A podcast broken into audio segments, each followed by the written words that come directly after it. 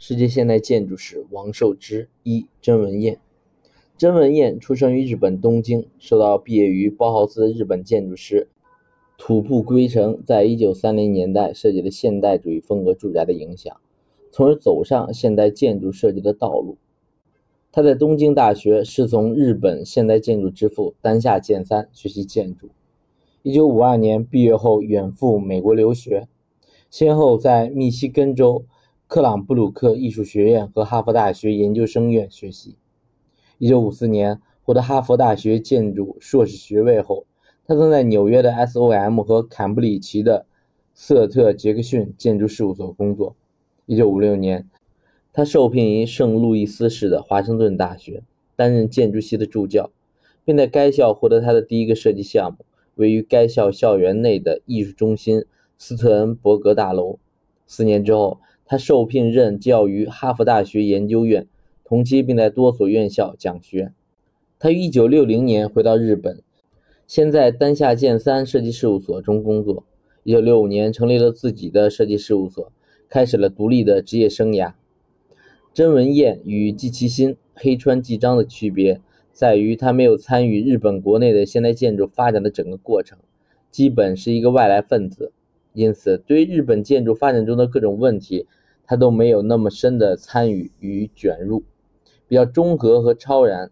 在美国前后近十年的求学和工作经验，尤其是在美国国际主义风格设计重镇 SOM 设计事务所的工作经历，使得郑文彦与日本国内其他建筑家相比，对缘起美国的国际主义风格有更加直观和深入的理解，并且更具有国际性眼光。他回到日本的时候。日本建筑正在经历从标准现代主义国际主义风格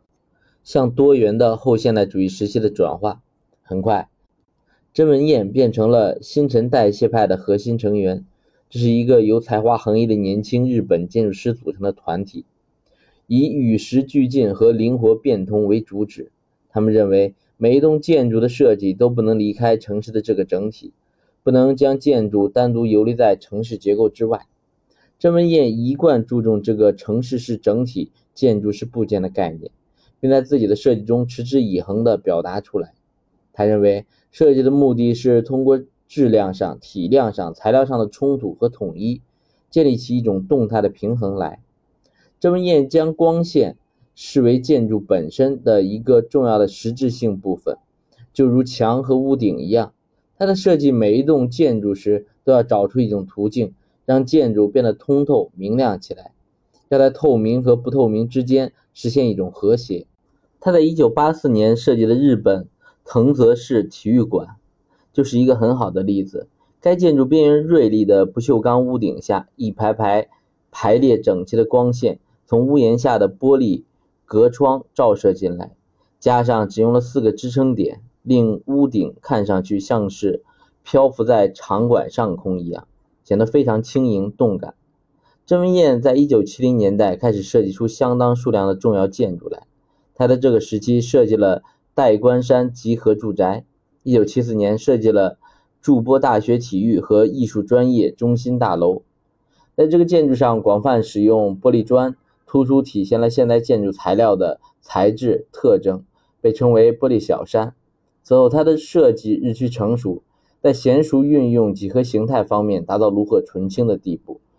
他在东京都体育馆使用龟壳形状的抛物面结构，宏大而精致。他的京都国立近代美术馆则是现代主义的简单长方体的虚实配合运用的杰作。它的设计显示了日本的现代主义建筑进入一个新的阶段，与国际的新现代主义基本是同步的。郑文彦设计的建筑形式通透，结构清晰，而且轻盈，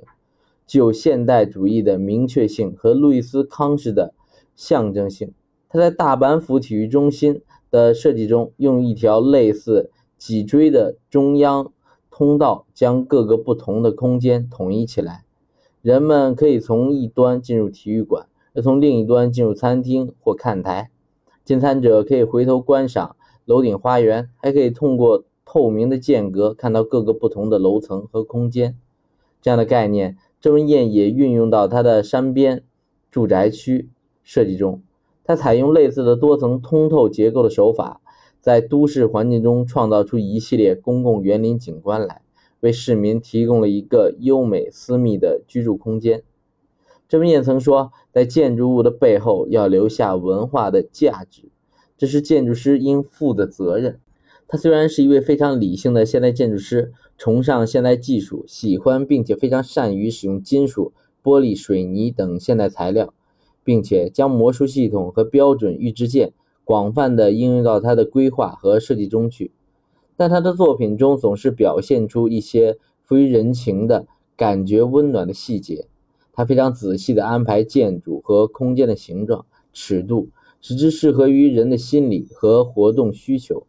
在当代建筑师中是不多见的。在两种不同文化熏陶下成长起来的甄文燕，在每一个设计中都不懈地力图表现日本和时代的精神来。他的一系列优秀作品，如日本黑布市